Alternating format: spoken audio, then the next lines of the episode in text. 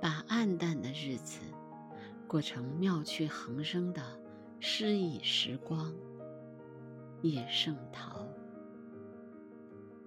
今天早上进公园，闻到一阵清香，就往荷花池边跑。荷花已经开了不少了，荷叶挨挨挤挤的，像一个个大圆盘。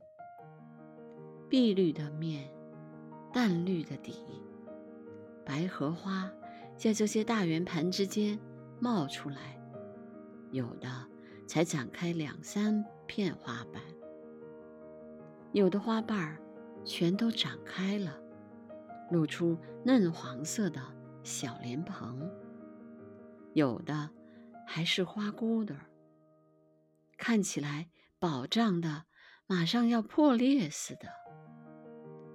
这么多的白荷花，有姿态完全相同的吗？没有，一朵有一朵的姿态。看着这一朵很美，看看那一朵也很美，都可以画写生画。我家隔壁张家挂着四条齐白石老先生的画，全是荷花。墨笔画的，我数过，四条，总共画了十五朵，朵朵不一样，朵朵都好看。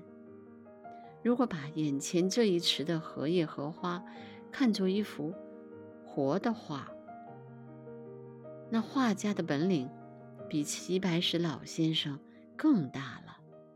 那画家是谁呢？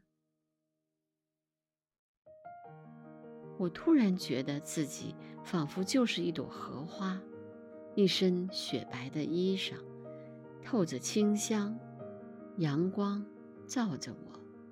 我解开衣裳，敞着胸膛，舒服坦极了。一阵风吹来，我就迎风舞蹈，雪白的衣裳随风飘动。